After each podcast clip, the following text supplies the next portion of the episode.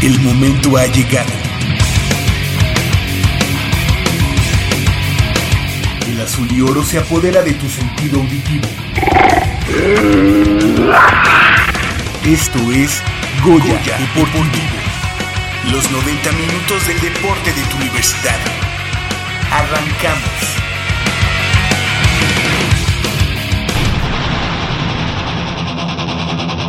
Pumas CU y Auténticos Tigres definen al campeón de la temporada 2017 de Liga Mayor.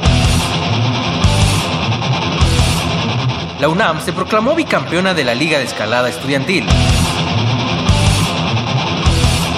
Ante Querétaro, los Pumas buscan evitar ser sotaneros de la Apertura 2017.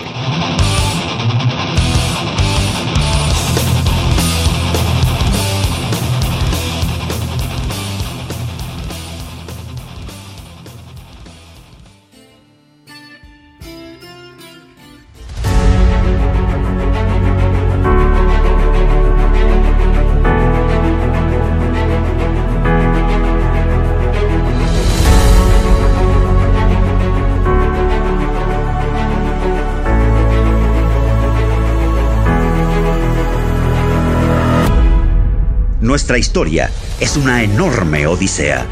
Han sido 90 años de enriquecer el espíritu de la juventud universitaria. Quizá ellos no lo sabían, pero el nacimiento del fútbol americano en nuestra escuela por parte de algunos estudiantes significó también el surgimiento de uno de los rostros más emblemáticos de la Universidad Nacional Autónoma de México. En 1927, tiempos en que era rector de la universidad, Alfonso Pruneda García y presidente de la República, Plutarco Elías Calles, guiaron el propósito de crear el equipo los hermanos Roberto y Leopoldo Noriega, así como Manuel, el Chicote Landa. Esa fue la cuna, la génesis. Pero el equipo necesitaba colores distintivos y su orientación final fue la combinación de azul y dorado que lucían los irlandeses peleadores de Notre Dame. Y sí, fue solamente una orientación, pues hoy en día esos colores tienen carta de naturalización y son un emblema sin otra referencia que la de los propios equipos universitarios. Es nuestra piel, son nuestros colores. En 1946 adquirimos el rostro felino de un animal en el que confluyen rapidez, habilidad, fortaleza, valentía, esos que nuestro head coach de aquel tiempo, el añorado Roberto Tapatío Méndez, quería infundir en sus jugadores. Por eso les llamó los Pumas de la universidad. Y Pumas somos y seremos por el resto del tiempo. De ahí en más, nuestra historia ha sido una epopeya llena de sucesivos acontecimientos que hoy son nuestro orgullo. El propio Tapatío Méndez, quien es el head coach más exitoso en la historia de México. O nuestra casa, el Estadio Olímpico Universitario, que albergó el primer clásico Poli UNAM apenas nueve días después de ser inaugurado en noviembre de 1952. Partido que ganamos 20 a 19 y ese clásico, que es el mayor patrimonio deportivo del fútbol americano en México, o los proverbiales Juegos Internacionales que hemos sostenido desde la década de los años 50 que además son pruebas continuas a nuestro nivel de juego, o la creación de semilleros desde la década de los años 30 con la incorporación del equipo de la Escuela Nacional Preparatoria y desde ahí la de muchas otras entidades de nuestra casa de estudios.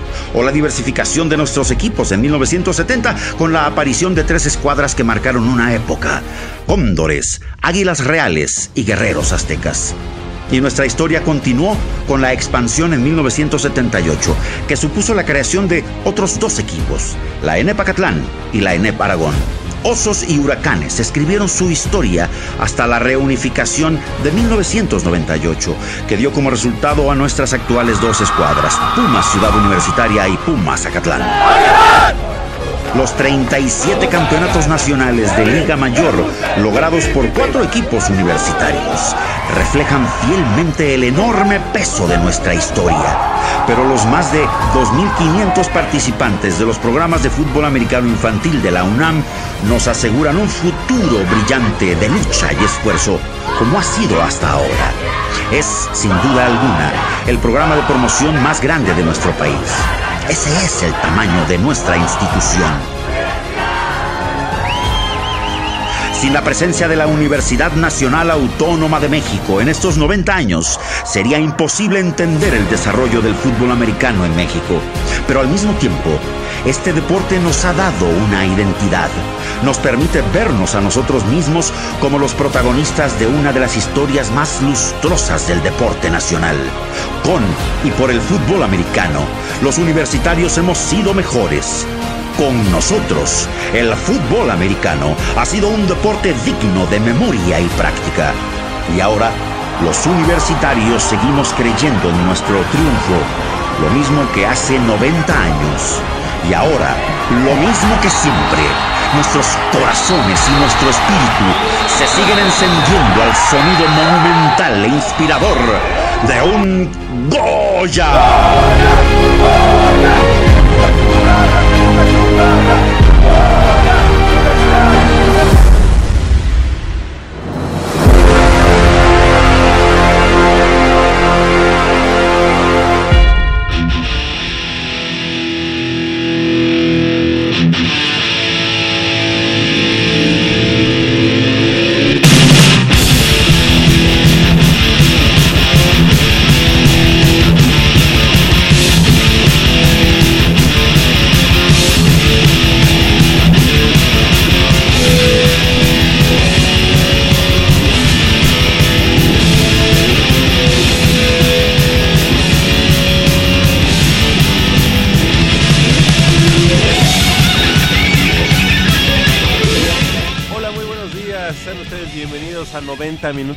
Deporte universitario, deporte de la máxima casa de estudios de este país. Y bueno, pues con ese con esa introducción, con ese inicio en esta en esta edición especial de Goya Deportivo, en esta emisión especial de Goya Deportivo correspondiente al Sábado 18 de noviembre de, este año 2017 se cumplen 90 años de deporte, del deporte emblemático de la Universidad Nacional del Fútbol Americano. Y hoy, hoy en punto a las 12 del día, pues eh, la fiesta, la fiesta magna que estaría eh, pues corolando ya el, este este aniversario número 90 con la gran final, la gran final de eh, Liga Mayor entre los Pumas Ciudad Universitaria que reciben la visita de los auténticos Tigres de la Universidad Autónoma de Nuevo León. Y bueno, pues todos esperando, eh, con mucha ansiedad, con mucho nerviosismo, aunque no estemos nosotros en el emparrillado, aunque no seamos parte de ese, eh, digamos, del, del acto final en, en, el emparrillado, pues nos sentimos parte, valga la redundancia, de, de, la tradición de este deporte y de esta magna, magna celebración que será hoy en punto de las 12 del día. Yo soy Javier Chávez Posadas y les agradezco que estén nuevamente con nosotros en esta emisión de Goya Deportivo como ya decíamos, correspondiente al 18 de noviembre del año 2017. del otro lado del micrófono nos acompaña Crescencio Suárez en la operación de los controles técnicos, como cada semana, así como Armando Islas Valderas en la producción. Y bueno, pues 5536-8989 es nuestro, nuestra línea telefónica para que se comunique con nosotros, para que eh, nos comparta su experiencia en de cuál ha sido el momento, el momento más importante que que ha vivido en el fútbol americano de esta universidad, la Universidad Nacional Autónoma de México, durante estos 90 minutos de, digo, durante estos 90 años. Eh, eh, de, historia del fútbol americano en nuestra institución. Llámenos, participe 01800 505 2688 y como ya les decía 5536 8989. También puede hacerlo a través del Facebook facebook.com diagonal Goya Deportivo o a través de Twitter. Así que eh, compártanos en este día especial cuál ha sido el momento más eh, memorable que ha vivido a lo largo de estos 90 años de historia del fútbol americano en nuestra institución, nuestra Universidad Nacional Autónoma de México. De este lado del micrófono me da mucho gusto compartir la cabina, la cabina de transmisión con mis compañeros y amigos. Isaac Camarena, ¿cómo estás? Muy buenos días, Isaac. Muy buenos días, Javier, Jacobo. Un gusto estar con ustedes como, cada semana y pues ya lo comentabas tú, el día de hoy, la gran final, lo más esperado de la temporada, ¿no? Pumaseu contra auténticos Tigres y la verdad un duelo de poder a poder. Un duelo eh, que se antoja muy muy interesante, muy atractivo, eh, tomando en cuenta los pues los antecedentes entre estas eh, dos escuadras, además de todo lo que ha acontecido durante de estos equipos durante la campaña. Y también saludamos con mucho gusto a Jacobo Luna. ¿Cómo estás, Jacobo? Buenos días. ¿Qué tal, Javier? Amigos de Goya Deportivo, mis compañeros aquí en la mesa. Durante muchos años escuché a Javier Sagún en Televisa Deportes eh, cuando grababa sus cápsulas del Guadalajara, porque es fiel aficionado de las Chivas. Eh, con este, este grito distintivo y característico de las chivas que, hace Javier Sagún. Ah, Hoy, hace unos momentos, lo escuché casi en el mismo tono gritar el Goya. Y me llenó de una emoción tremenda porque realmente Javier Sagún es uno de los periodistas deportivos, eh, tal vez no, no con más em, reflectores o no muy conocidos, pero es un tipo que que vaya, que, que le sabe al periodismo, eh, sobre todo al periodismo televisivo, eh, un tipo dedicado, que, que, entrega unas piezas, al menos cuando trabajaba en Televisa Deportes, inimaginables, eh, bellísimas, porque dices, ¿cómo es posible que, que algo que a veces pueda parecer tan, tan técnico o que, o que siempre en el día a día vemos eh, lleno de frases hechas de lugares comunes, él lo pueda eh, hacer con un lenguaje completamente diferente y, y, de una manera entendible para todo el público. Y ahí este pues le doy este punto a favor para la Dirección General del Deporte Universitario por haber conseguido que Javier Según grabara esa cápsula sobre el fútbol americano de la universidad. Hoy, un fin de semana en nuestro país en el que se vive, se respira fútbol americano. ¿Por qué? Porque hoy tenemos la final de la Liga Mayor de ONEFA entre Pumas CU y Auténticos Tigres en el Estadio Olímpico Universitario. También, si les interesa el fútbol americano colegial de los Estados Unidos, bueno, la semana pasada Auburn le pegó a Georgia, que era el número uno, y hoy es el Iron Bowl, eh, este partido en el que se enfrentan Auburn y Alabama, dos equipos de mucha rivalidad. Alabama está en la mm, posición número uno del ranking este de los playoffs que, que se lleva a cabo desde hace unos tres años. Y si Auburn le puede, le gana a Alabama, se mete ahí a las semifinales. Eh, para poder competir por el campeonato nacional. También mañana en el Estadio Azteca eh, los Raiders como locales administrativos reciben a los Patriots de Tom Brady y Bill Belichick en el segundo juego de, temporada regular de la NFL en México en esta nueva etapa de compromisos internacionales porque recordemos que regresaron el año pasado después de 11 años de ausencia. Eh, recordarás aquel partido entre los Cardinals y los 49ers eh, en, en, el Azteca. Bueno después de 11 años regresaron el año pasado.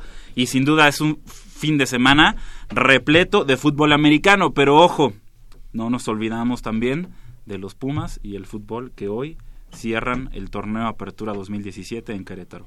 Así es, hoy a las 5 de la tarde allá en la corregidora, un partido eh, pues también importante para, para los Pumas para cerrar de manera eh, digna este, esta temporada y bueno pues también con el gusto de siempre de saludar a mi compañero y amigo el buen Leopoldo García de León, recién desempacado de ver a sus eh, mm, vaqueros de Dallas, que ahora sí los vio ganar ante los jefes, ante los Chiefs, allá en, en Arlington, Arlington, Texas, en ese super estadio. ¿Cómo estás? Bien, Javier, muy buenos días. Eh, mejor introducción no pudo haber habido y, pues eso habla eh, definitivamente de este año que se corona con esta gran final que tendremos a mediodía.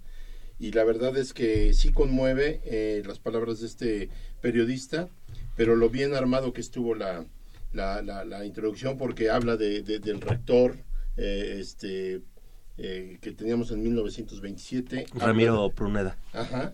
Este, habla de, de todo el historial del de, deporte elite en, en, la Universidad Nacional y no nos queda más que cerrar con broche de oro, ojalá, hoy Pumas, se lleva el campeonato y sería así como que la cereza en el pastel, ¿no? Exactamente, el, como dices, el gran eh, colofón, ¿no? A, una temporada de ensueño, una temporada magnífica. ¿eh? Fue sí. una temporada difícil a final de cuentas para Pumas, Sí, sí, sí, sí. Se aligeró un poco al final, pero eh, llegan en muy buen momento y, vamos a ver de qué están hechos nuestros Pumas. Sí, ahorita que comentaba el buen Jacobo sobre esa introducción que graba...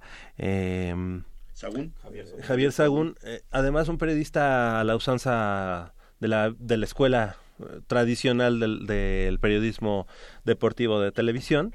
es, eh, digamos, no es de las nuevas generaciones y además siempre será un gusto escuchar a una persona que, que, como dices tú, traduce de manera magistral las, muchas veces los sentimientos en, en, palabras, ¿no? Así que, pues, estamos, estamos de plácemes y bueno, pues el día de hoy también, antes de entrar en materia en cuanto al partido de hoy o a los partidos que tendremos eh, esta tarde, pues nos da mucho gusto recibir aquí a, a nuestros amigos de el equipo representativo de la Universidad Nacional Autónoma de México que se proclamó campeón por segunda ocasión consecutivo, consecutiva perdón, en la final de la Liga de Escalada Estudiantil con 4.970 puntos, más de mil unidades que el segundo lugar, que fue para el Instituto Tecnológico y de Estudios Superiores Monterrey, Campus Estado de México, y el tercer sitio que fue para el Instituto Politécnico Nacional. Para ello nos acompañan esta mañana eh, Natalia Tonantzin, ¿cómo estás? Muy buenos días, gracias por estar con nosotros. Hola, buenos días. También está con nosotros Matías Rodríguez, muy buenos días. Buenos días, gracias por invitarnos. Y a nuestro tercer invitado, ¿cómo estás? Muy buenos días. Muy ¿Y tu, buenos tu días. nombre? Gracias, yo soy Rodrigo Castañón. Rodrigo Castañón. Eh, felicidades, felicidades por este bicampeonato ya en escalada, en escalada para la Universidad Nacional y platíquenos un poco en qué, eh, en qué consistió este, este, este certamen, Natalia, eh, en el que pues barrieron a sus, a sus contrincantes, en el caso del Tecnológico de Monterrey, Campus Estado de México, al que le sacaron más de mil puntos, y también al conjunto del Politécnico Nacional. Pues la competencia es de acumulación de puntos, depende mucho de la constancia del equipo, de que todos eh, estemos asistiendo a, marcar los puntos para poder lograr esa diferencia.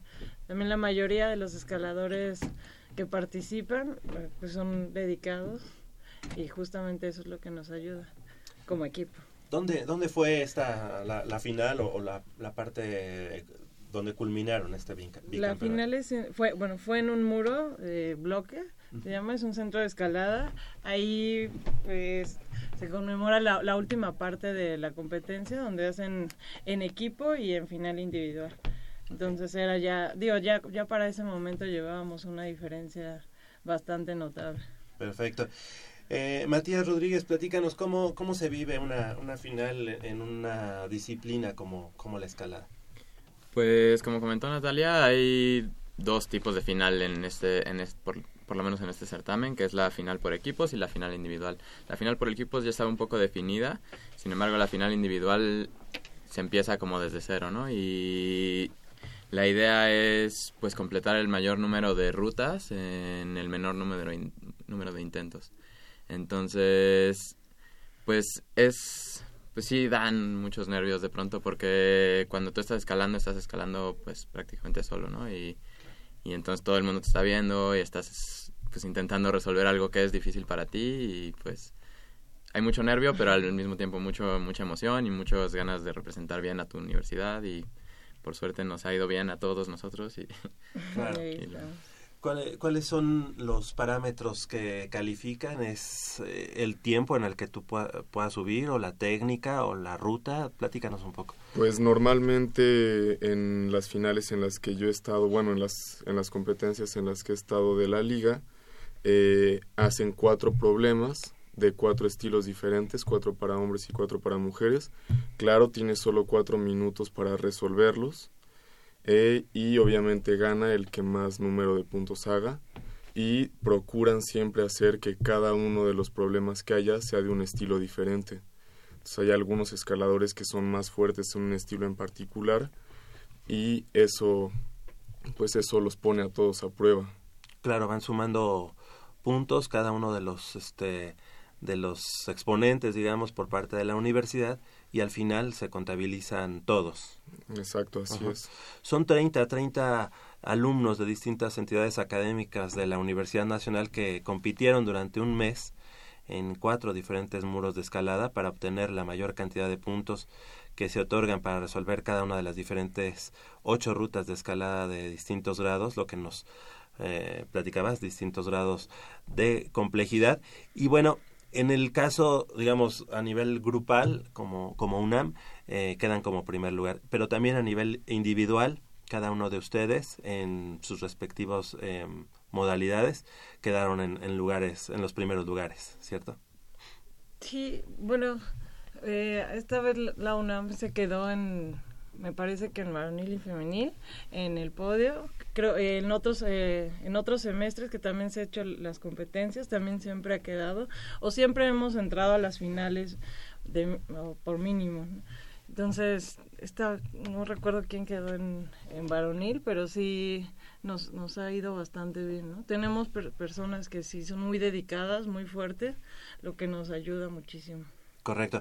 En este caso, eh, compitieron también los campus Santa Fe, Hidalgo y Ciudad de México del TEC de Monterrey, además de la Universidad Iberoamericana, el Tecnológico de Estudios Superiores de Jocotitlán, del Estado de México, el Instituto Tecnológico Autónomo de México y como ya decíamos, el Campus Estado de México del TEC de Monterrey y el Instituto Politécnico Nacional. ¿Cuál es el equipo a vencer, Matías? ¿Cuál, bueno, digo, obviamente los Pumas, pero, pero, pero ah, digamos, ¿qué equipo para ustedes este, viene ya atrás de ustedes este, siguiéndole los pasos? Pues ha sido, porque esta es la, si no me equivoco, la tercera o cuarta edición de la liga en este formato.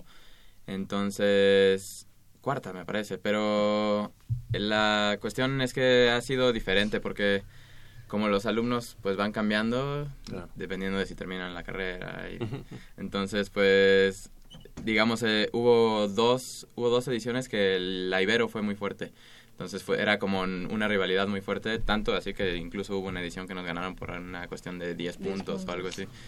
Entonces fue esa fue la segunda edición de la liga, la primera la ganamos nosotros, la segunda nos ganó la Ibero y la tercera volvimos a reclamar nuestro título y y, esta es la cuarta. que, que ya fue como una tanto en tercera como cuarta ya hubo una diferencia notable entre nosotros y los demás equipos.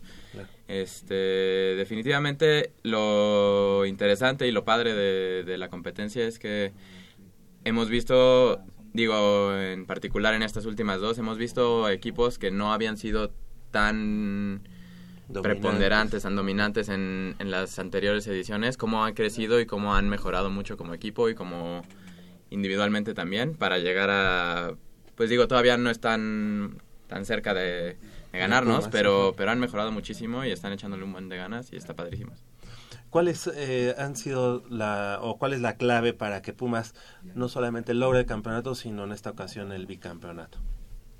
Bueno, pues hay muchísimo compromiso por parte del equipo. Creo que el ingrediente principal es la pasión que pues que los 30 integrantes del equipo tenemos por este deporte. Y pues bueno, en realidad todas las escuelas están muy motivadas. Tenemos la, la fortuna de tener un equipo fuerte también eh, y pues bueno, claro que, claro que al equipo le interesa ganar la, liga, pero sobre todo es un pretexto para, para ir a escalar con los otros del equipo, conocer muchísima gente, porque antes que estar contra, contra otra escuela o contra otro de otro equipo, pues estás contra los problemas que tienes que escalar. Y eso es lo que lo hace también muy padre. Y eso es lo que motiva y creo que haber ganado pues es una consecuencia nada más de la motivación del equipo. Claro. Eh, ¿De dónde son estudiantes cada uno de ustedes? Yo soy de la Facultad de Filosofía y Letras, estudio la carrera de Geografía. Yo soy de la Facultad de Ciencias y estudio la carrera de Física. Y yo de la Facultad de Música y estudio la licenciatura en Teatro y Actuación. Correcto, es decir, estos eh, los 30 integrantes todos son estudiantes, hay que ser elegible en ese caso, eh, tener número de cuenta de la universidad para participar en este, en este tipo de, de, de, campeonatos. ¿Qué es lo que viene en puerta para el equipo? Digamos, eh, ya son bicampeones, pero bueno, pues ahí no termina, ahí ahora sí que, y menos para una disciplina como la escalada, pues son nuevos retos, ¿no? Qué viene? pues no sé, para la siguiente liga estudiantil, de nuevo el compromiso, de nuevo vamos a, a participar. Eh, seguramente otra vez va a haber eh, como las mismas personas o más, porque hasta donde yo sé, cada vez hay más interesados de la universidad queriendo entrar en el equipo. Y pues, al menos de mi parte, mayor compromiso para mejorar, ¿no? Eso en general, ¿no? Más que en la liga, pues en escalada, ¿no? Estamos, o sea, entrenamos, nos dedicamos justamente porque queremos hacerlo mejor. Claro. Eh, También eh, a raíz de la inclusión de la escalada en los Juegos Olímpicos de Tokio 2020, eh, recientemente nos comentaron que la escalada ya fue aceptada como deporte universitario. Entonces, pues vienen las universidades y vienen los mundiales universitarios para los que también pues, tendremos que estar entrenando y preparándonos para ver si. Claro, eso sería muy, importante, ¿no? Sí, sería Participar en la Universidad Nacional y, pues, obviamente sumar en cuanto a medallas para, para los colores. ¿Cuántos años tienen cada uno practicando esta, esta disciplina? Yo tengo siete años practicando. Siete años. Sí. Yo tengo como seis años practicándolo también. Yo como cuatro. cuatro. ¿Y qué, qué fue lo que encontraron en escalada para, para decantarse a esa disciplina, a ese deporte?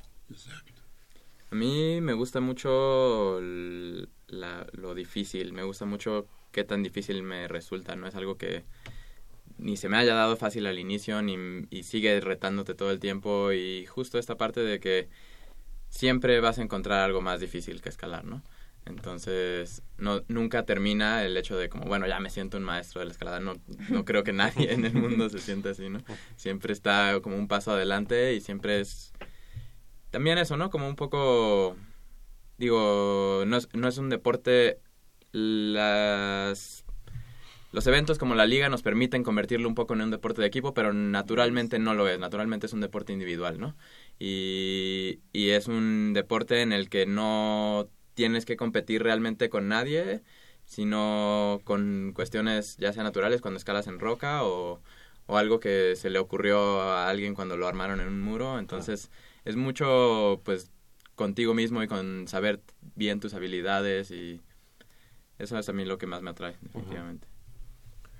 Pues sí, por supuesto que a mí también me atrae mucho el reto físico y el estado mental que implica eh, pues escalar porque para todos, para, para los que llevan mucho tiempo, para los que van empezando cuesta mucho trabajo en lo que estás, ¿no?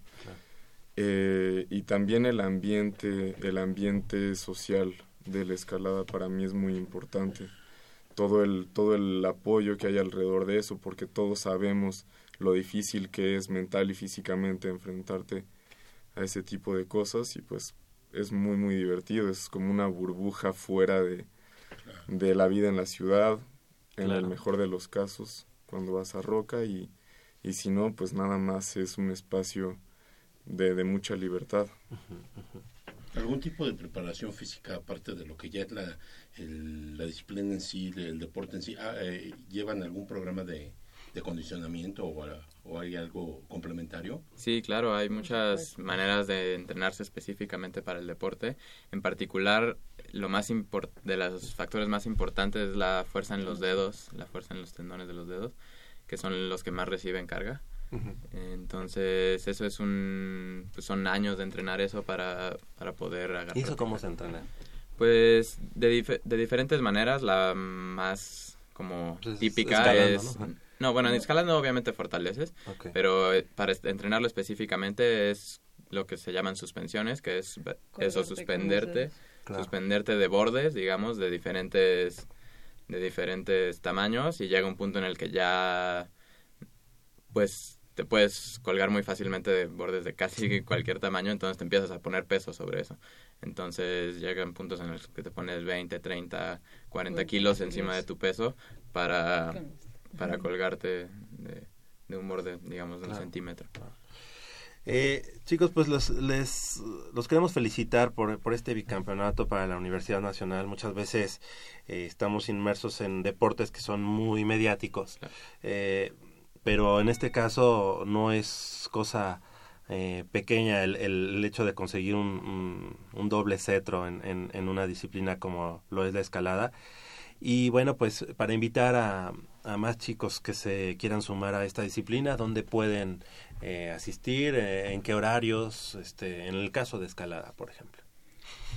Existen distintos muros, eh, no sé nada, nosotros, bueno, yo entreno al menos en uno, en bloque, donde fue la final, donde entreno y trabajo, es está en Patriotismo 724 y los invitamos justamente a que vayan el día que quieran a conocerlo. Ahí está, la dinámica es muy padre porque justamente aunque jamás hayas escalado, puedes tú puedes, o sea, puedes entrar, integrarte, tenemos como armado para que, explicar de qué se trata, cómo, cómo, ¿Cómo tienes que escalar. Bloque Centro de Escalada. Está en Patriotismo 724. El acceso cuesta 90 pesos, Dios, es importante, pero just, sirve muchísimo, ¿no? Porque tenemos como, o sea, puede uno empezar de cero y justo lo que platicaba Ro, ¿no? No importa si eres nuevo, si ya sabes, siempre hay un reto, ¿no? Entonces eso es padrísimo porque pues te relacionas con todo con todos los escaladores, ¿no? Con los Claro. escaladores fuertísimos como Mati, con los escaladores divertidos, con los escaladores, o sea, ves cosas impresionantes, lo que hace también que te den muchísimas ganas de de escalar. Perfecto. Y en la universidad, pues ahí en donde está la alberca, ¿no? Ahí está la, parte, oficina. ajá, ahí están justamente todo la para los cursos, también porque sí es importante, ¿no?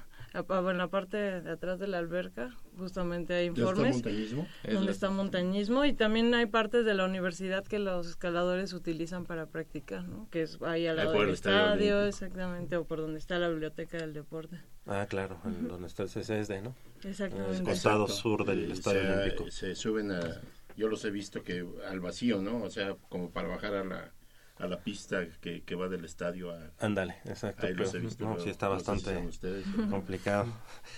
Bueno, chicos, pues les queremos agradecer que hayan estado esta mañana con nosotros. Felicidades.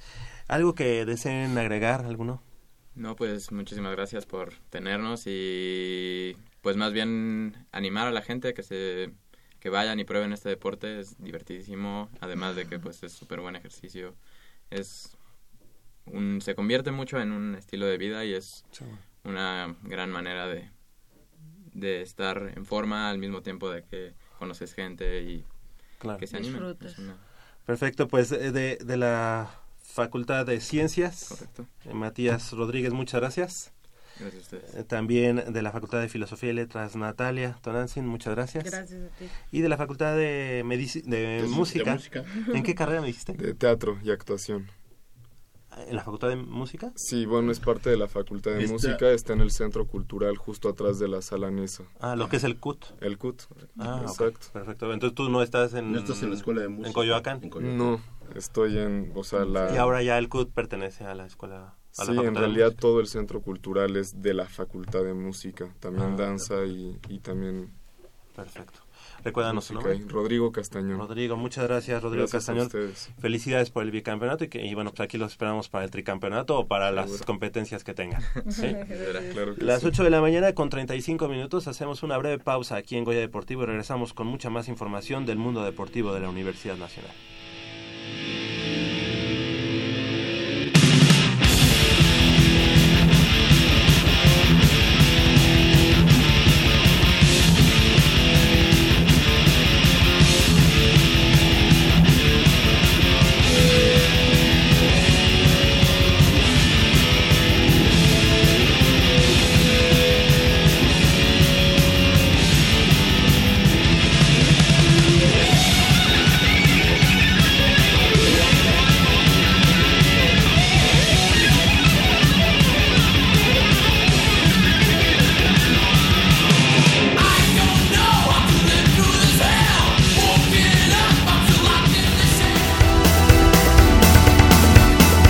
El equipo representativo de Lima Lama de la UNAM culminó el Campeonato Nacional Copa Cintas Negras 2017, desarrollado en Acapulco con 7 preseas, 3 de oro, 3 de plata y un bronce.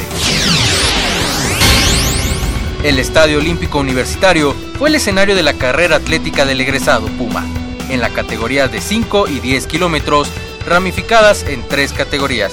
El Estadio Olímpico Universitario fue el escenario de la carrera atlética del egresado Puma en las categorías de 5 y 10 kilómetros, ramificadas en tres categorías.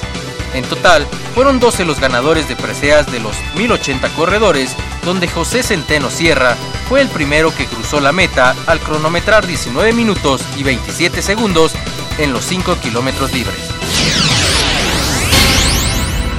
Este fin de semana se jugará en Ciudad Universitaria el quinto campeonato nacional de flag football, con la participación de 85 equipos provenientes de 8 estados de la República Mexicana, que competirán en la categoría libre mayor e infantil junior y poppy. El torneo servirá como selectivo para conformar los equipos mexicanos que participarán en el Mundial de Flag Football en Panamá el próximo año. Por la UNAM competirán los conjuntos de Pumas Oro, Pumas Azul, Pumas Acatlán y la Facultad de Veterinaria.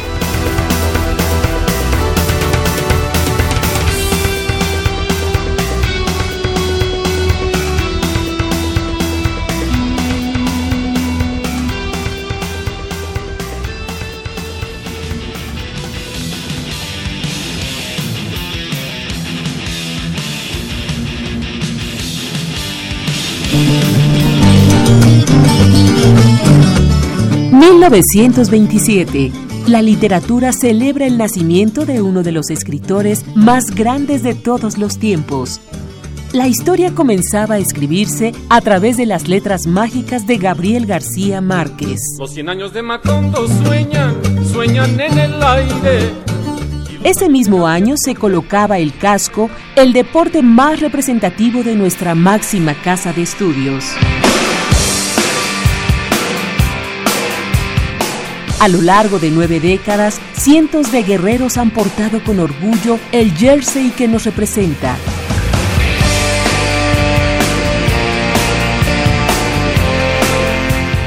Y es que toda leyenda tiene un comienzo.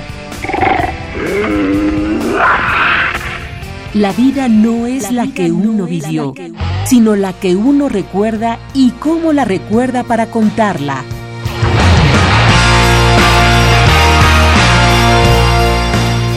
2017, 90 años del fútbol americano en la UNAM. Goya Deportivo, la voz del deporte universitario.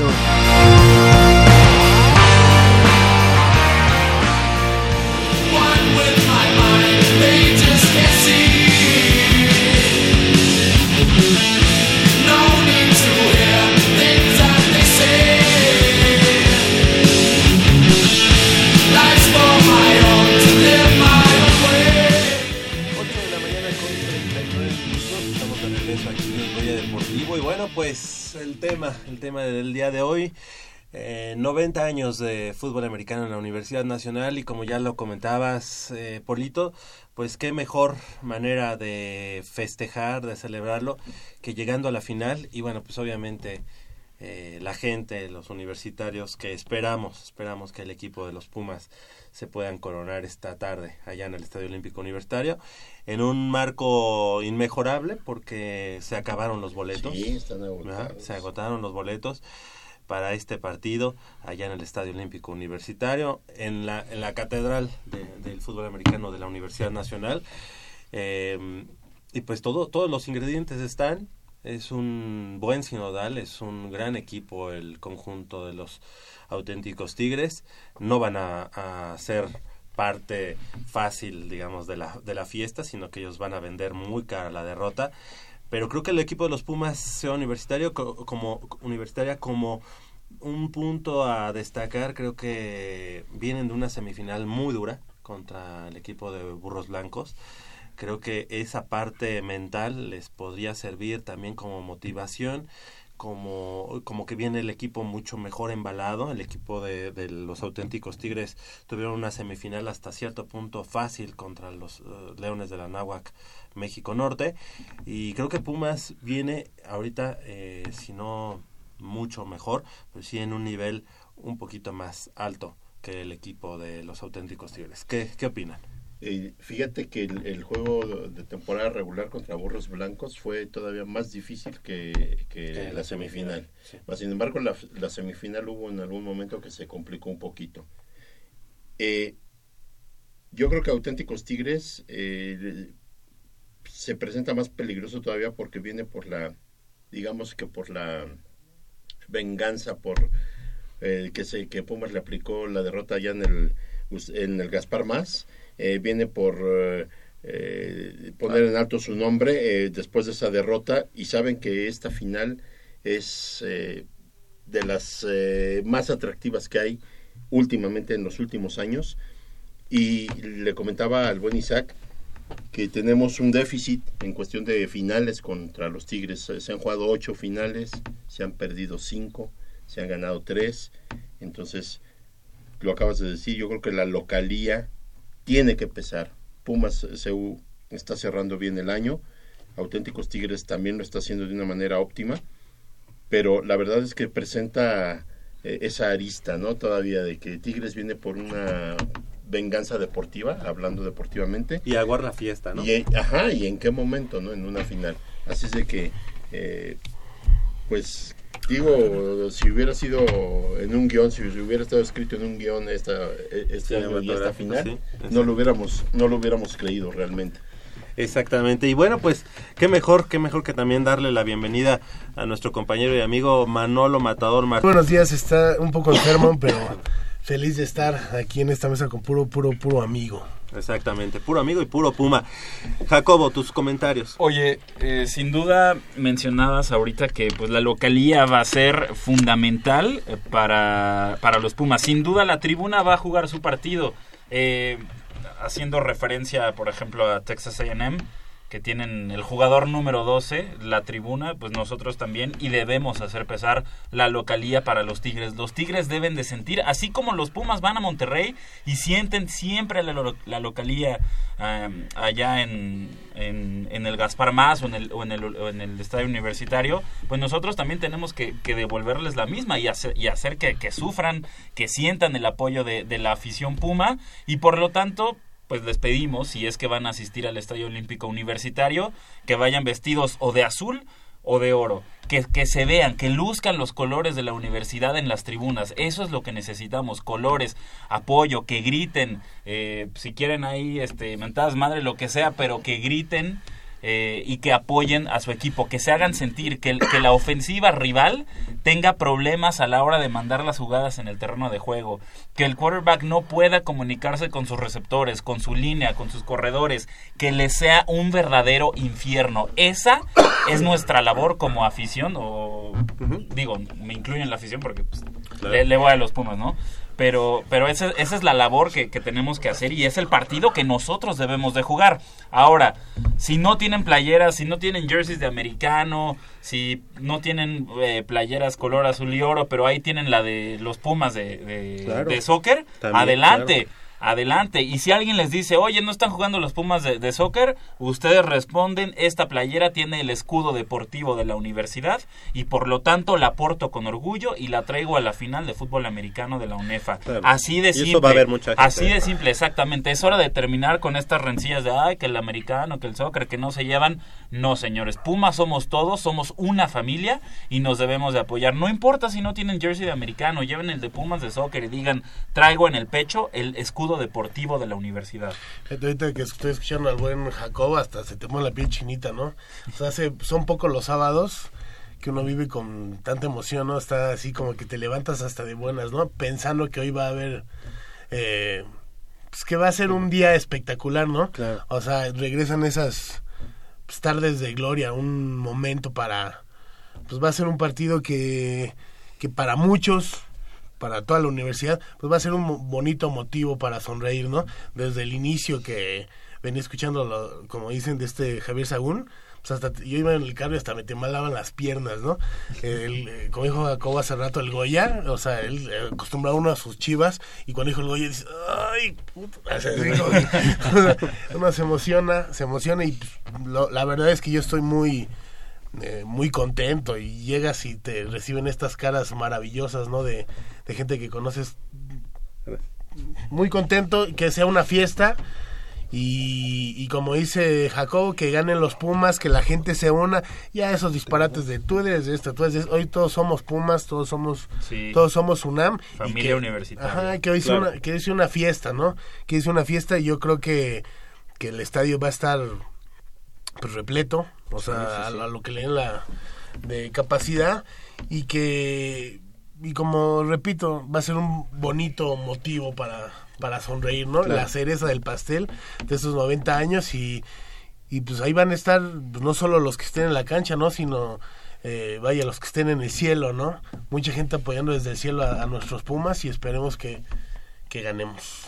Claro que sí, eh, ahorita que dijiste desde el cielo, sí, seguramente eh, digo, el gusto por el fútbol americano, en mi caso, eh, obviamente tiene nombre y pues obviamente mi papá, donde esté, ahí, ahí seguramente va a estar. Y también en el caso de Manolo Matador Martínez, que también seguramente hay una, una persona importa- importantísima también y que seguramente la estará viendo. Yo creo que van a estar ahí abrazados viendo el partido, ¿no? platicando. ¿no? Claro que sí. Y bueno, y bueno, Isaac.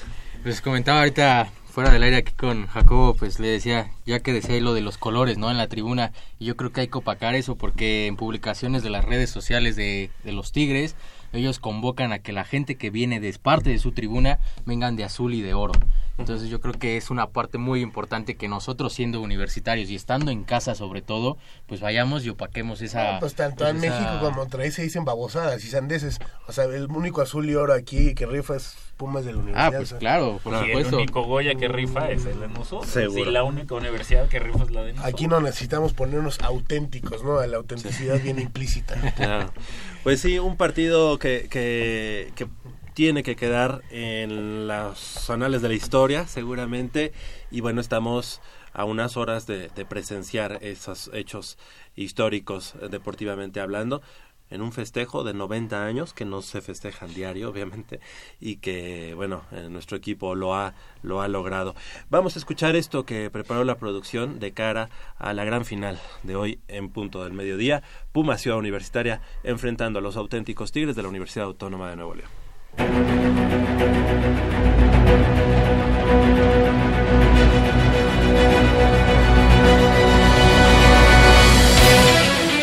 EU disputará el duelo por el título de la Liga Mayor ONEFA luego de vencer nuevamente en casa 23 a 19 a los Burros Blancos en el Estadio Olímpico Universitario. El duelo entre ambos conjuntos fue cerrado tal como ocurrió en su enfrentamiento pasado de temporada regular. El equipo visitante fue el encargado de abrir el marcador, pero los auriazules sacaron la garra para obtener el triunfo. Sin duda alguna, una de las piezas claves para el conjunto del Pedregal ha sido Jerónimo Arzate, defensivo profundo, mismo que a lo largo de la temporada regular mostró garra y entrega por su equipo al interceptar en varias ocasiones a sus contrincantes. Me siento agradecido y también me siento afortunado de poder salir con esos pues qué será objetivos con esos logros con esas metas que son más personales pero al final de cuentas lo que importa nada más es el logro del equipo que es ganar Pumas EU obtuvo una temporada casi perfecta en este año, resultado del buen trabajo en equipo y de la unidad entre dicha escuadra como menciona Arzate. muy bien siento al equipo muy unido este lo siento comprometido y siento que ha sido una gran temporada a, a diferencia del año pasado desde el inicio desde en- enero nos, nos enfocamos a lo que teníamos que hacer buscamos el campeonato y pues logramos esta gran temporada que esperamos cerrarla el sábado con el campeonato De esta manera, Jerónimo llega a la final de su quinto año, motivado y contento por los buenos resultados. Pues es un gran logro, es un gran honor el haber estado en cinco finales, este, tener un- una final más en casa y pues obviamente lo que esperamos es el campeonato y coronarnos en casa. Aunque a nivel personal agradece a toda la afición por siempre apoyar en cada partido dentro y fuera de casa. Agradecerles, agradecerles que siempre están ahí, como bien lo mencionas, ya sea en aquí en el Estadio Olímpico o sea de visita en Monterrey, en Chihuahua como fue contra las Blancas que una semana antes dijeron que era en Guadalajara.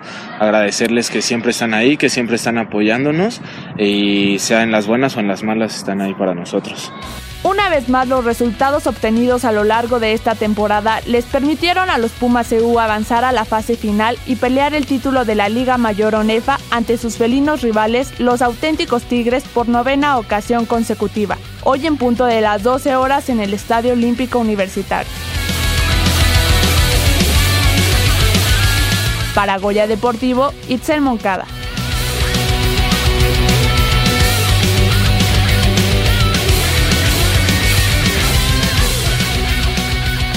Ya tiene.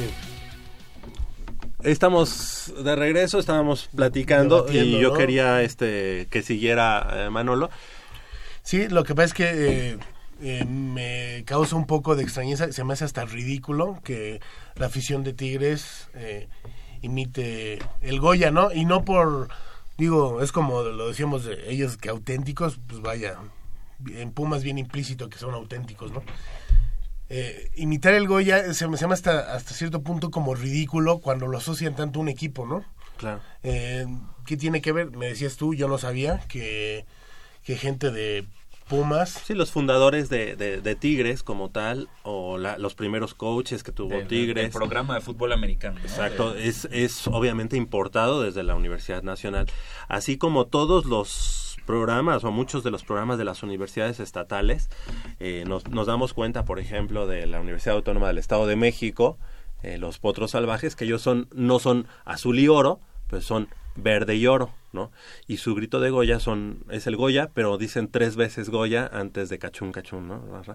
Eh, la Universidad Autónoma de Tamaulipas, pues también gritan el Goya, este, la Universidad Autónoma de Coahuila también grita el Goya, y ellos son un azul eléctrico con oro, ¿no? El mismo, los mismos colores de los tigres, pues son azul con, con un amarillo, ¿no? Como, como oro. Bueno, los tigres eh, anteriormente, hace muchos años, llegaron a parecerse bastante en los tonos de, de, color. De color. pero hasta en autenticidad, ah, valga. Pero, pero la fórmula está puesta, la, fórmula la, pusieron los Pumas. Pues eh, ve, o bueno, no ve, pero pues hay N mil cantidades de universidades en los Estados Unidos.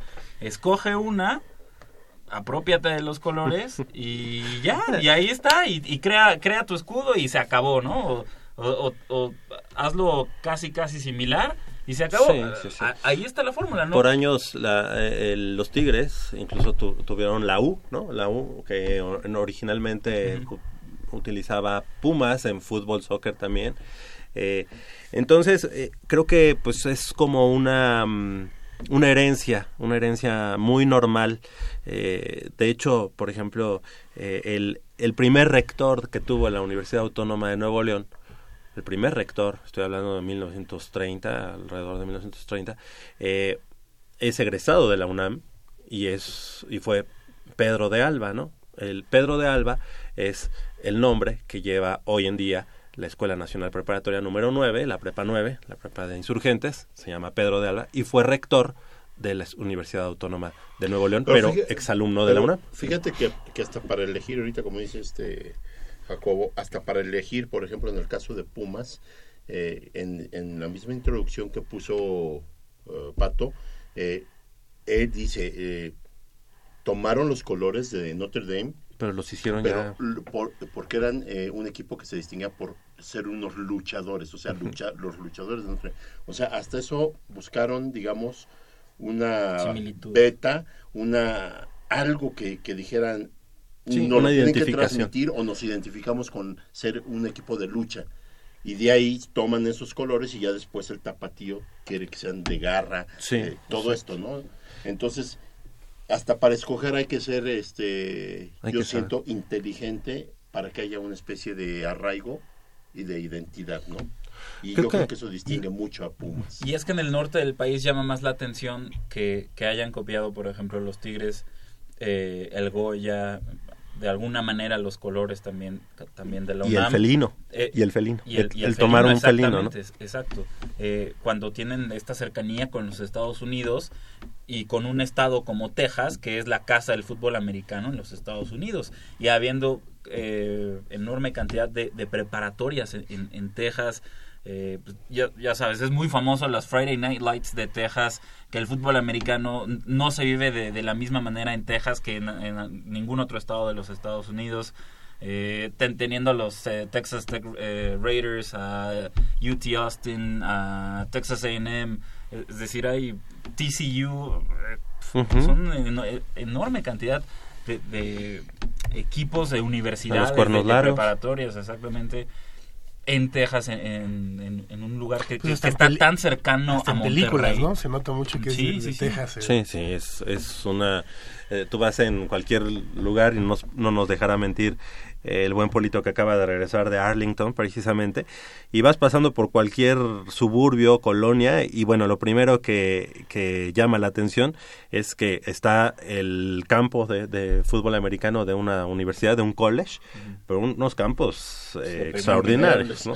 Envidiables. Sí, sí, sí, sí. Entonces, bueno, pues eh, creo que es una herencia muy, muy normal hasta cierto punto. Este... Pero ¿por qué no, por ejemplo, por qué, por ejemplo, los colores del Politécnico no se han proliferado? Si Pero te voy a decir, a eso también- iba. Fíjate que, por ejemplo, las universidades, en lo general, fueron eh, fundadas por exalumnos de la Universidad Nacional y los institutos tecnológicos de los estados fueron fundadas precisamente por gente egresada del Politécnico Nacional. Entonces, por eso podemos eh, eh, llegar a encontrar, por ejemplo, el Instituto Tecnológico de Saltillo, el ITS, tiene el equipo de los burros pardos. ¿no? Y son guinda y blanco y gritanguelum, ¿no? O sea, son guinda y blanco, pero y no son los burros blancos, sino son los burros pardos. Obviamente, te das cuenta de que ahí- tuvo que haber un coach o un fundador egresado del Que no es Politécnico el caso de los tecnológicos de Monterrey, Sí, no. No, no, ahí, ahí como que ellos también, ellos sí fueron un poquito más, Por lo eh, menos. por, eh, sí, y además influenciados por el, por el fútbol americano, este, tejano, ¿no? Por, los, por los mismos Rams. Digo, y hablando Exacto. de oferta de fútbol, este tenemos que hoy es el UCLA contra USC. Ah, sí, también. Eh, Va a ser un juego de... Juegazo. de, eh, Fíjate que a mí lo que me llena de, de gusto también es que en marzo pasado eh, compré mis boletos para que la próxima semana me fuera, me- vaya yo a Estados Unidos a ver un partido Seminoles contra Lagartos, ya lo habíamos platicado, pero todo estuvo así como que tengo que ver cuándo es la final de fútbol americano. todo fue en función a la final de hoy, porque podía ser la semana pasada o podía ser esta semana, y no decidí irme la próxima semana precisamente para agendar que hoy estuviera libre el día, listo para ver a los Pumas. Para Visionario. disfrutar a los- coronarse. Eso fue en marzo. No, va a ser una así cosa que tremenda. Do- todo dos equipos que han decepcionado en esta temporada 2017. Ujú, sí. Eh, tanto los Seminoles como los Gators pues no, no han dado una muy buena temporada, están fuera de la pelea por meterse al Final Four, a, la- a los playoffs, e incluso ya se manejan nombres para el, eh, para el puesto de head coach eh, en, en los Gators. Se habla de Chip Kelly, se habla de John Gruden, el analista de ESPN, eh, el analista estelar de ESPN de fútbol americano, ex coach de la NFL. ¿Que estuvo con los Bucaneros? Ajá. Sí. Se habla también de Dan Mullen, que es el ex coach de, bueno, es el coach de Mississippi State. Creo que la, la opción es obvia. Creo que tampoco es irse eh, por el, el- el tipo con más fama o el más reconocido. Creo que Dan Mullen es un tipo Que eh, que, que sabe eh, hacer su trabajo discreto, eh, que, que, sin, que dos, tres años te va a tener el programa compitiendo en los primeros lugares y pues tratando de meterse ahí en los playoffs, pero sin embargo, pues es un partido de altísimo nivel. Eh, si no me equivoco, todavía está como quarterback de los Gators eh, Luke del Río, que es hijo de Jack del Río. el head coach de los Raiders, que mañana pues va a estar aquí en México. Más bien llegan hoy, llegan hoy sábado a- aquí a la Ciudad de México. Exactamente, pues eh, creo que los ingredientes están, ¿no? Eh, está la motivación por parte de ambos equipos, está el apoyo por parte de, de- creo que la afición universitaria hizo su papel, hizo su juego, eh, va a abarrotar hoy el Estadio Olímpico Universitario y si hubieran puesto a la venta 70 mil este, boletos se, se hubieran vendido, sí, ¿no? O sea, problema. estos boletos se acabaron el miércoles pasado y bueno, pues esto también es como una llamada de atención y una cachetada con guante blanco por parte de la afición hacia eh, las autoridades que de alguna manera han decidido pues eh, Pues limitar el acceso, ¿no? Sobre limitar el acceso o, o manejar el fútbol americano a un nivel bajo, ¿no? A, a un, eh, ¿cómo le llaman? Sí, de... Me- menospreciándolo, ¿no? De, Sí, como que, que no Pato. llame mucho la atención, este, que los periódicos no hablen tanto del fútbol americano. Bueno, pues ahí está la afición, los que, la- los que nos gusta el fútbol americano. Ahí estamos y hoy nos haremos presentes ahí en el Estadio Olímpico Universitario, haciendo una gran entrada. Eh, será un partido también contrario a lo que había pasado en otros años, en los años anteriores, muy mediático.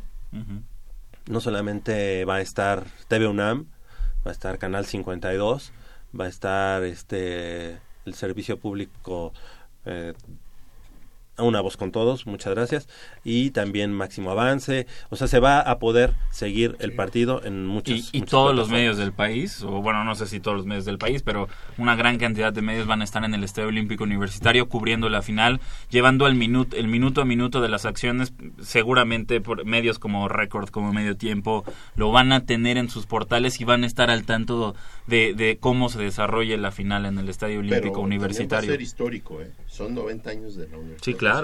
Entonces va a ser histórico, va a marcar mucho este, este juego, pase lo que pase. Seguro, sí. E- e- esas palabras, por ejemplo, no sé de qué lado recargan más la presión. Si para Pumas o, o para Tigres. O sea, el hecho de Pumas de decir, estamos en, en un partido que va a ser histórico para la universidad, tenemos eh, somos el favorito por haber ganado en temporada regular, por haber vencido a los Tigres en su casa. Ahora estamos nosotros en nuestro campo, con nuestra gente, con nuestra afición, con todo el apoyo.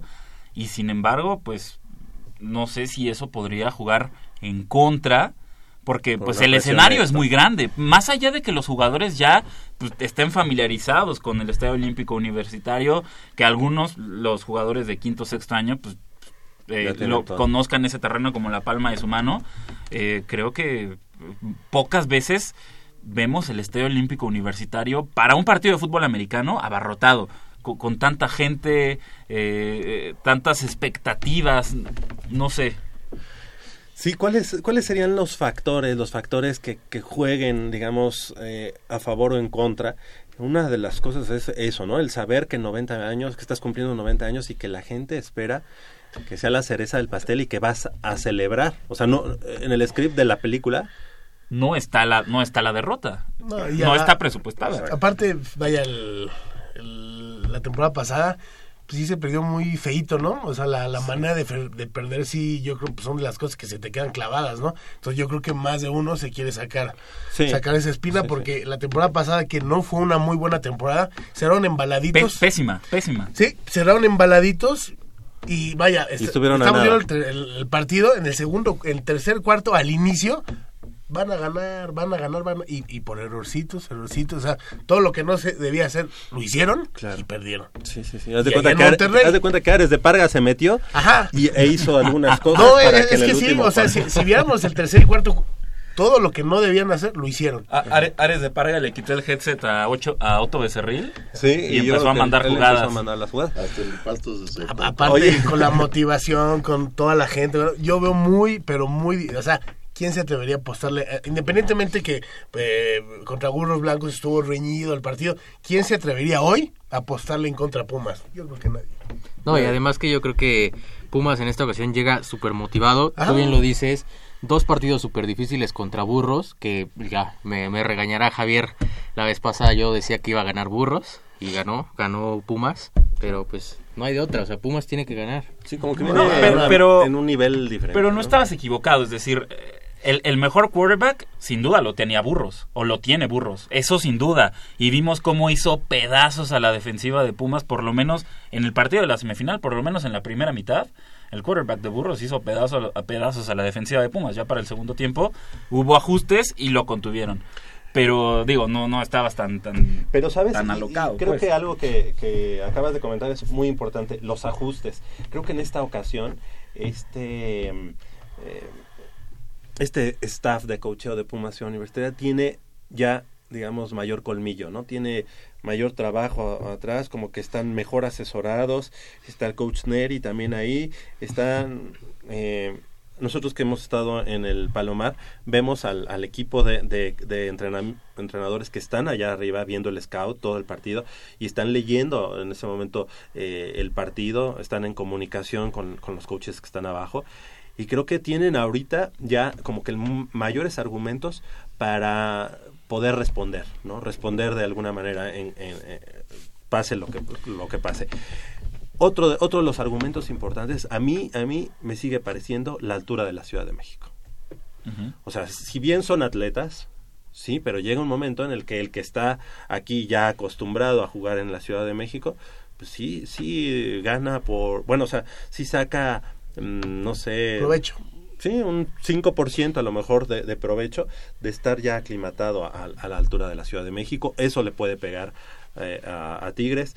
No tanto el calor, porque ellos pues de calor sí, también... Claro. también pues ayer fue un día garrafal de, de este, cuestión de contaminación. ¿eh? Sí. Ayer estuvo, de hecho, se suspendieron desde las 10 de la mañana. Hubo Las suspensión de vuelos aéreos. Ah. Eh, sí, sí hubo hasta retraso de eh, 8 horas más o menos en vuelos porque por También, neblina y también por un porcentaje, también eso, eso cuenta, ¿no? Claro, También. claro, claro. Ahorita que, que hablabas de la altura y todo esto, digo la contaminación, sí. ¿Cuántas veces no sales tú a alguna actividad o a algo y, y sientes Sí, eh, sí. la contaminación? Eh, estos chicos también la, La pueden la pueden resentir mucho. Y hablando de argumentos, en este momento el buen Patricio, eh, Patricio Iglesias, la de Jean Ragnar, eh, me acaba de decir que también pongamos mucha atención a la madrina, que va a ser esta chica eh, Paulina, Paulina. García Robles, que la podemos ver en, en E ESPN. Ella va a ser, eh, a- vamos a empezar a ver, cierra tus ojos. cierra tus ojos. Bueno, te voy a decir que eh, durante esta temporada empezaron con María Cel en el, en el partido contra Burros Blancos de la temporada regular. Esta chica de la, del, del partido ante Burros Blancos, pero de la semifinal, una güerita, bastante, Ah. bastante guapa, guapetona, y además muy sencilla y muy linda. A mí me tocó en... su- ¿Cómo se llama? Andrea Sola.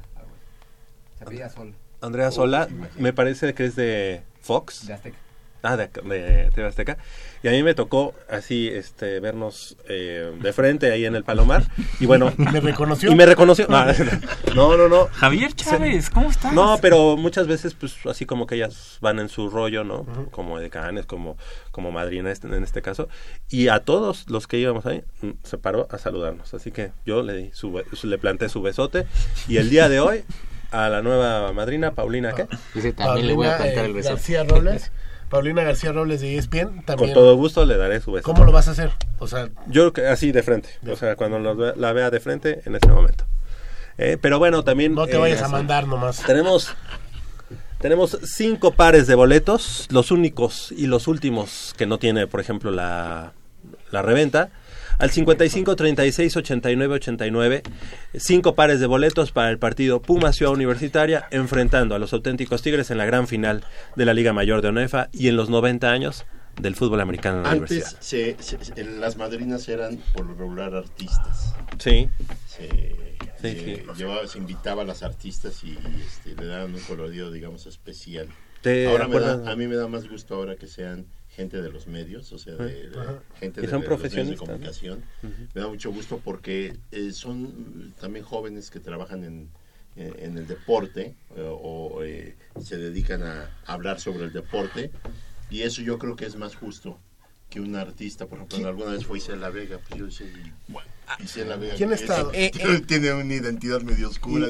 Pero bueno, ¿qué hace aquí? en, en algunos casos también así que digas, eh, se dedican a hablar de deporte, la verdad es que no, digo, seamos realistas y en la televisión mexicana, eh, Sí, eh, en los programas deportivos, por, por, ejemplo, lo voy a decir y, y, pues lamentablemente así es, Paulina García Robles está en ESPN, pues no porque sepa de deportes, sino porque es una niña bonita que fue Miss mm, México o Miss Ciudad de México, no sé qué, este, Bueno. porque tiene un cuerpo espectacular No, pero te voy a y decir porque algo. es, la- es la presencia del canal, porque porque tienes estas dos vertientes, por ejemplo, y a- a- se, ha, se ha dado No, mucho a, a contratar a, gente, a, Paulina, a- modelos. Paulina García Robles, además de ser seguidora de los Pumas de fútbol soccer, ella fue parte del equipo de voleibol del Campus Santa Fe del TEC de Monterrey. O sea, digo... Sí, claro, y dime cuántas veces habla de voleibol en ESPN. Bueno, pero por lo o sea, menos habla, estuvo- habla de fútbol, pero por algo lo de menos lo que no sabe, de, de- americano, al- al- Bueno, no sabe. los canales se han eh, dado a, a- a contratar jóvenes eh, por vender imagen. Sí, claro. Pero poco a poco se han ido puliendo, ¿verdad? Ha habido en algún momento sí jóvenes, no, no sé, en diversos canales que no saben ni por qué están ahí. Pero yo, por ejemplo, veo a las de ESPN y veo una Carolina Padrón y... Sí, que ya tienen muchas tablas. Y saben, saben No, las ¿Alguna ¿no? vez, hace muchos años, esta chica de Guerra de Chistes, que La salía con casa, la Wander, esa fue, fue madrina de Pumaseo. Oye, la, la Wonders Lover fue, fue madrina de Pumas. ¿Pato? Sí. ¿La Wanderslover? Sí. Yo tengo una foto, güey. No, bueno, tengo una foto de Rodrigo. Ah. Na- nada más para, para dar un ejemplo, ¿no? De, de cómo está este, este rollo de, de las hostes deportivas, contrario a las periodistas deportivas. Eh, eh, Cari Correa, que es una... Yo, yo le voy a decir presentadora, porque periodista no tiene nada, de, de ESPN, que empe- le empezaron a dar segmentitos, ¿no? De, a ver, presenta las noticias. Obviamente, pues lo hacía pésimo, ¿no? Pero es gente Claro. que, que era modelo, que, pues, que de alguna manera quería salir en la tele, que, que intentaba ser actriz, eh, Cari Correa, no la armó en su medio. Y que se van fogueando, y- ¿no? Y agarran No, experiencia. no la armó en su medio, y, pero pues para mantenerse eh, en la tele, para salir en la tele, pues le dicen, oye, pues sabes qué, pues haz el casting para, para ser conductora, conductora de ESPN. Van, lo hacen y como son, son gente, personas guapas, eh, bellísimas, pues obviamente se quedan. Y ahí mismo en el canal las van preparando. Es, ah, pues tengo que, tenemos que preparar a esta chava para que se vea eh, presentable al aire a la hora de hablar de deportes y lo y, lo que te hace ver que no son periodistas y que no son gente formada para ello es que por ejemplo esta Cari Correa eh, durante la Eurocopa de Francia 2016 plagió una columna sobre el equipo de Islandia se la encontró puso Islandia fútbol supongo en Google encontró una, un artículo bien hecho de cómo se trabajaba en las divisiones inferiores del, del fútbol islandés. Dijo esto me sirve eh, copy paste más o menos le arregló pum la presentó como su columna en, en la página espn.com.mx por supuesto que la cacharon por supuesto que ESPN bajó la columna pero nunca dieron una explicación. Ni ella ni el canal ni, ni la plataforma digital de ESPN eh, emitió una disculpa de saben qué pues estamos muy apenados por esto que, que no debe suceder. Entonces ahí es cuando te das cuenta pues que esa gente no está preparada no está no está es, no tiene esa formación para estar en los medios de comunicación y que está ahí pues lamentablemente nada más po- por, su imagen. Sin embargo encuentras también a las a las periodistas a las mujeres que sí están preparadas. Por ejemplo una Valeria Marín que, que la has visto recorrer desde la afición, desde TDN, ahora, los ahora por 49ers, ejemplo, ¿no? ahora por ejemplo en Fox Sports, que es gente que, que, que está preparada en el periodismo, que se prepara, que ta- tiene la imagen, tal vez sí, pero que su fuerte son los estudios. Alguien también en- dentro del mundo del periodismo que se ha jactado y valido de su físico es el buen Armando Islas. Ah, por ya- supuesto. Ya, ya cada vez lo hace mejor. Por supuesto, por supuesto, Ya- sí, ya claro. Se ha fogueado y, y ya, ya no solo es, digamos, como una Barbie de esos que son belleza, pero no tiene nada adentro. No, no, yo soy Él la, la excepción a la regla, traigo todo, todo, es bello muchachos. por dentro, bello por fuera e inteligente. Muchachos, ¿cómo están? Todos buenos días. Los ganadores de los boletos para Pumas CU y Auténticos Tigres son Alan Martínez, Luis Méndez González, Diego Camacho, Ameyali Fonseca y Armando Cárdenas. Todos ellos a partir de las 11 de la mañana en el acceso G del Estadio Olímpico Universitario con su credencial de lector. Oye, el, la- el acceso G es el que está a espaldas del Es Paloma. correcto. Ahí tienen que bajar las escaleras y del lado derecho ahí estará La carpa de prensa y ahí voy a estar yo, esta belleza andando, ahí va a estar entregando boletos. Eh, va- vamos a vender fotos, vamos a vender Con fotos con el buen pato. De hecho, tal vez le haga competencia a Paulina García Robles en al medio tiempo. No, sea soberbio. Sí, sí, sí. O mejor nos hacemos compañía. Va a ser el madrino. Oye, este, pero bueno, lamentablemente también tenemos que platicar de que, más bien, afortunadamente tenemos que platicar que se termina hoy, se termina hoy la pesadilla que, que ha sido el Que inició hace clausura seis meses. Sí. Bueno, hace un año, ¿no? Sí, sí, hoy, hoy, hoy es el colofón también para, para nuestros Pumas. Una temporada bastante, bastante oscura. Una temporada Triste, decepcionante. de las más triste, tristes. Que nunca le vimos forma y bueno, hoy termina. Espérate, ¿temporada triste? Pero ¿No? si Rodrigo Ares de Parga era el, era el era el mesías de los Pumas, el que iba a regresar a los Pumas a su identidad, ¿Quién lo a esa identidad milenaria de los Pumas. Pues, ¿Cómo, cómo es posible? Rodrigo Ares de Parga, ese mismo, el mesías de los Pumas, nos tiene una temporada oscura, una temporada negra. Pues yo creo que Con, con ese proyecto de cantera, pero si el proyecto de cantera pues se veía súper bien, ¿no? Pues es que es, es lo que nos hizo como club, la cantera, pues hay que regresar a las bases. Esas palabras son de en alguien adolorido ple- también, 2017. al igual que yo. Pleno Sí, él también siente lo mismo ¿Cómo- que cómo yo. es posible? ¿Temporada negra? Oye, termina una temporada, la, la peor temporada para los Pumas en muchos años. lamentable. Este, creo que es como el preámbulo de cambios importantes, cambios estructurales. Pues quisiera mí pensarlo, me porque ya- ya- Si hubiera coherencia, eh, los cambios serían desde la presidencia, ¿no? Eh, lastimosamente, eh, tendría que haber, se tendría que presentar una asamblea extraordinaria para que eso sucediera, y eso nada más la puede convocar el patronato, y este y se tendría que llevar a cabo, cosa que no va a suceder, porque ya se dijo que la asamblea ordinaria se presenta hasta marzo. Entonces, este, ahí es donde pudiera haber cambio en la dirección en cuanto a los eh, ya empezó obviamente la época de los rumores a todo lo que da y pues se habla de mil cosas, ¿no? De entrenadores, de jugadores que van y vienen, de, de supuestos No, candidatos. no va a haber cambio de entrenador, ¿verdad? Pues digo, y la verdad es que ya nada puedes creerlo ni nada lo puedes negar, ¿no? Por ahí salen con alguna sorpresa e igual nos quedamos eh, en lo mismo y no pasa nada, ¿no? Porque es el equipo en el que no pasa nada y es cuando el, el presidente debió haber dado la cara varias veces, si no es que toda la temporada, como al inicio, que hasta el micrófono le quitaba lados. el entrenador para él contestar las preguntas que se le hacían y ahora el señor no aparece por ningún lado, ¿no? Entonces... Como fue como un avestruz, ¿no? Porque Sí. al momento de ya los problemas lo vimos cada vez menos, cada vez menos. Y cada vez- Oye, el, el torneo pasado lo veías ahí, ahí en la cancha, terminaba el partido y lo veías ahí, este, en la entradita del túnel, ahí celebrando y muy bien muchachos y pasaban los jugadores y muy bien y la palmada en la espalda y todo.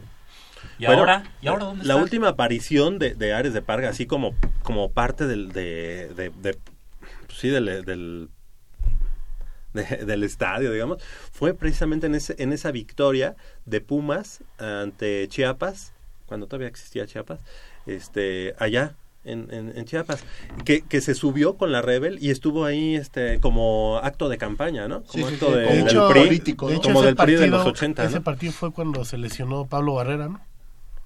¿Sí fue ese? Contra Chiapas, que ganaron ahí en Chiapas 2-1. Ah, si no me 3-1, equivoco, 3-1. Fue la, la última gran victoria, digamos, de, de, de los Pumas, esa, esa, esa Hace unas semanas el equipo empezó como que a sacar un poco las garras. Yo no sé si era bueno o malo, ¿no? Porque cualquier cosa que hacían buena, pues se le iban a colgar y, y dos semanas después. E iban a volver al, al viejo al viejo discurso de ya vieron cómo se iban Ajá. a funcionar las cosas. Sí. Déjame decirte algo, mira, dentro de todos los rumores, este, fíjate cómo, cómo las cuentas se van, eh, se van, digamos, eh, ajustando. Eh, ya ves que se habla de que Luis Fuentes eh, sería una opción para regresar a Pumas. Y parece que Monterrey no va a ser válida la, la opción a compra. No lo tiene de, de- de titular. No. Y este, entonces que se preguntaban el por qué y supuestamente, porque son palabras de la gente que, que sacó la nota, este, es que eh, al haber votado Ares de Parga por la continuidad de la televisora dueña de los derechos de la selección, este, pues Monterrey quedó muy a disgusto, entonces ahora le devuelven o sea, e- era un dinero que supuestamente iba para se- le iba a servir a Pumas para buscar en el mercado otras opciones. Se lo devuelven como diciendo, pues ahí está tu, tu, Tu este, jugador, tu sí. jugador y ahora a ver qué haces con él. Nosotros no te hacemos eh, válida la opción de compra y a ver qué haces, ¿no? Obviamente Luis Fuentes se dice que va a regresar, pero no- Pumas no lo contempla, sino Pues- que lo va pues- a poner a la venta. Pues ¿no? sí es verdad eso eso que comentas, eh, mala relación con la directiva de Monterrey. En una de esas ya, no, no sé si es este torneo o el próximo, Barrera se regresa a Monterrey. A lo mejor no lo va. No, pues ya Eh, es. No, eso, no, ya es de, ya es de Pumas. No. Barre- Barrera es de Pumas.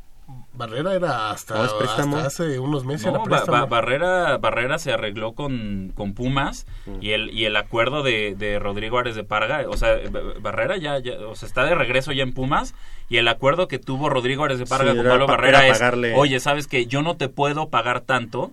Eh, no te, ¿Como no te puedo carta? pagar como ganabas en Monterrey. Sin embargo, podemos hacer ahí eh, en el contrato podemos dejar establecidos Con productividad. eh, ajá, como bonos de productividad. Si me juegas tantos minutos, te pago tantos. Si haces tantos goles, pues te pago otro tanto, ¿no? Ese fue el arreglo al que, al que llegaron Rodrigo Ares Y que tanto se jactó, Y, y ¿no? Pablo Barrera, del que tanto se jactó. Ahora, esa información que dice Polo es de David Medrano.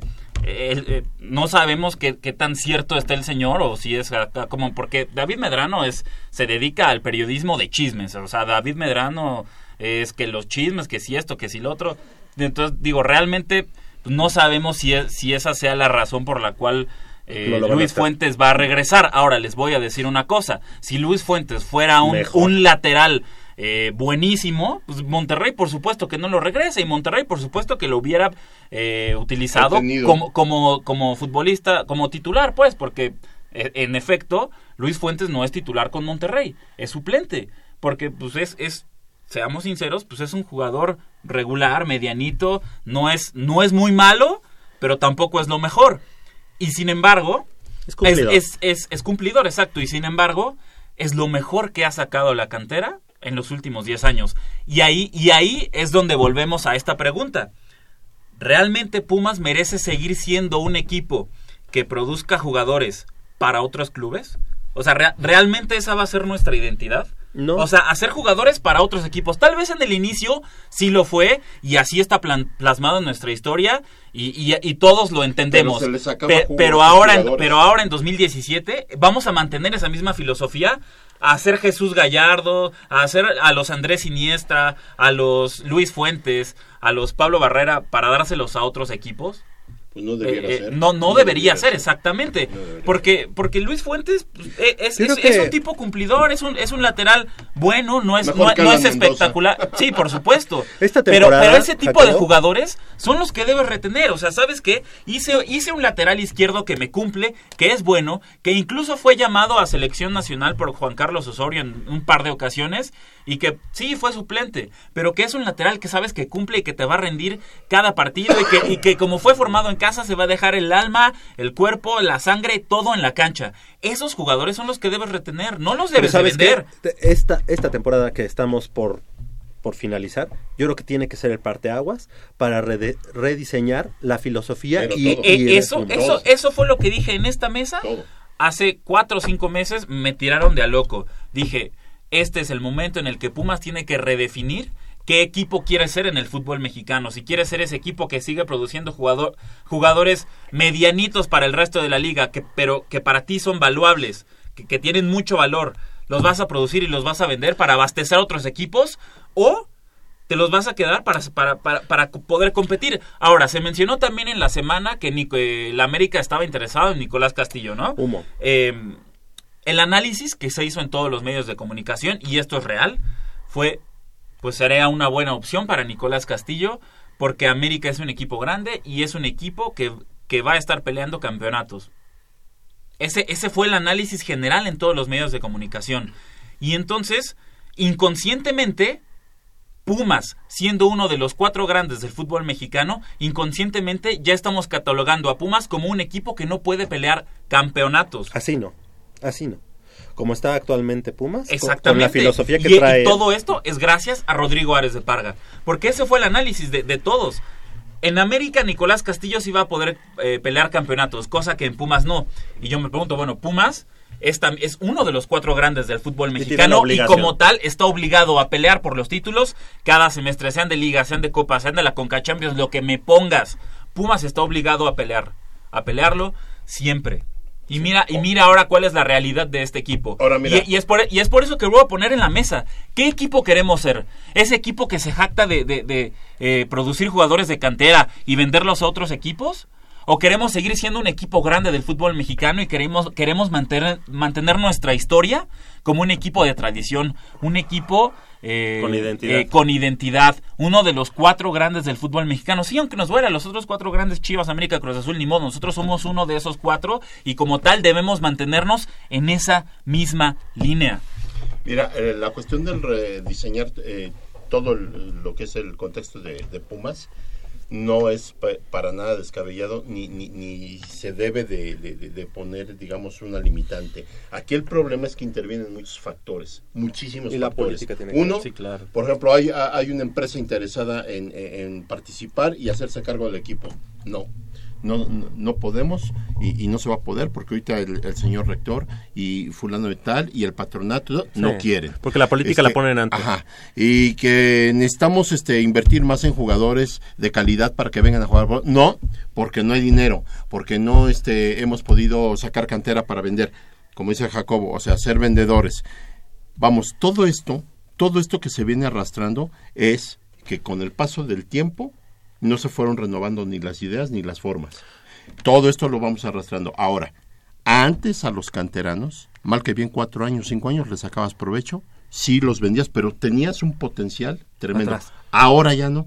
Ahora ese potencial se diluyó. ¿Por qué? Porque ya hay muchas opciones. Hay Se tiene que rediseñar. Pachuca, Chivas, bla, Rediseñar. bla, bla, bla. Vamos, hay que cambiar. Vamos que cambiar. a, a despedir en este momento para salir en- con la introducción que, que dimos, con este gran, gran material que hizo además Michelle Ramírez, a quien le mandamos un saludo, y este señor Sagún. Javier Sagún. Javier Sagún. Ya dije Javier. Nuestro reconocimiento, Nuestro ¿eh? reconocimiento tanto a Michelle Nuestro como a Javier. Sagún. Por hoy este, estamos llegando al final. Armando Islas en la producción, Crescencio Suárez en la operación de los controles técnicos. De este lado del micrófono nos vamos a despedir todos diciendo cuál es nuestro pronóstico. Gracias, Jacobo. Eh, muchas gracias. 30 a 17 ganan los Pumas. Perfecto, gracias, Isaac. Yo digo que un 20-19 ganan Pumas. Ah, este es mu- muy cardíaco. Manolo Matados Martínez. Eh, 27-17. Perfecto, gracias. Gracias, Polo. Polo García de León. 28-20. Ok.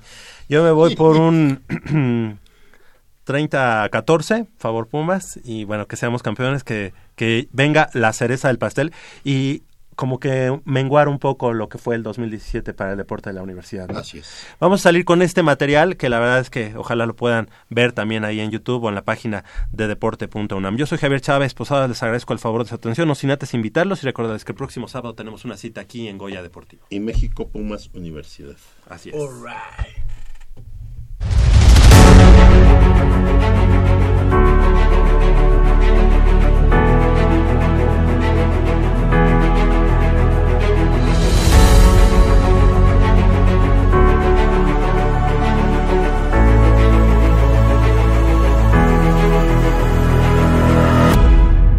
Nuestra historia es una enorme odisea.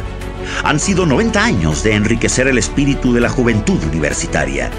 Quizá ellos no lo sabían, pero el nacimiento del fútbol americano en nuestra escuela por parte de algunos estudiantes significó también el surgimiento de uno de los rostros más emblemáticos de la Universidad Nacional Autónoma de México. En 1927, tiempos en que era rector de la universidad Alfonso Pruneda García y presidente de la República Plutarco Elías Calles, guiaron el propósito de crear el equipo los hermanos Roberto y Leopoldo Noriega, así como Manuel el Chicote Landa. Esa fue la cuna, la génesis.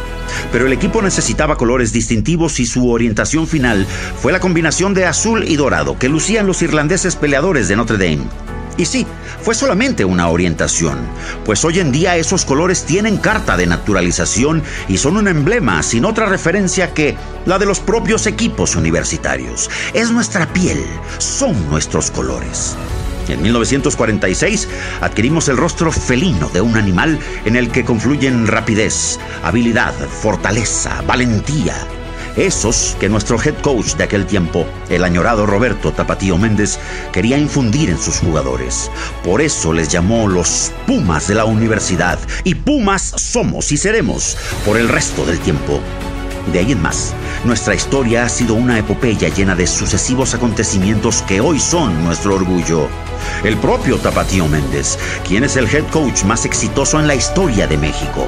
O nuestra casa, el Estadio Olímpico Universitario, que albergó el primer clásico Poli UNAM apenas nueve días después de ser inaugurado en noviembre de 1952. Partido que ganamos 20 a 19 y ese clásico, que es el mayor patrimonio deportivo del fútbol americano en México, o los proverbiales Juegos Internacionales que hemos sostenido desde la década de los años 50 que además son pruebas continuas a nuestro nivel de juego, o la creación de semilleros desde la década de los años 30 con la incorporación del equipo de la Escuela Nacional Preparatoria y desde ahí la de muchas otras entidades de nuestra casa de estudios. O la diversificación de nuestros equipos en 1970 con la aparición de tres escuadras que marcaron una época. Cóndores, Águilas Reales y Guerreros Aztecas. Y nuestra historia continuó con la expansión en 1978, que supuso la creación de otros dos equipos, la ENEP Acatlán y la ENEP Aragón. Osos y Huracanes escribieron su historia hasta la reunificación de 1998, que dio como resultado a nuestras actuales dos escuadras, Pumas Ciudad Universitaria y Pumas Acatlán. Los 37 campeonatos nacionales de Liga Mayor, logrados por cuatro equipos universitarios, reflejan fielmente el enorme peso de nuestra historia. Pero los más de 2.500 participantes de los programas de fútbol americano infantil de la UNAM nos aseguran un futuro brillante de lucha y esfuerzo, como ha sido hasta ahora. Es, sin duda alguna, el programa de promoción más grande de nuestro país. Ese es el tamaño de nuestra institución. Sin la presencia de la Universidad Nacional Autónoma de México en estos 90 años, sería imposible entender el desarrollo del fútbol americano en México. Pero al mismo tiempo, este deporte nos ha dado una identidad. Nos permite vernos a nosotros mismos como los protagonistas de una de las historias más lustrosas del deporte nacional. Con y por el fútbol americano, los universitarios hemos sido mejores. Con nosotros, el fútbol americano ha sido un deporte digno de memoria y práctica. Y ahora, los universitarios seguimos creyendo en nuestro triunfo, lo mismo que hace 90 años. Y ahora, lo mismo que siempre, nuestros corazones y nuestro espíritu se siguen encendiendo al sonido monumental e inspirador de un Goya. Oh, para, para,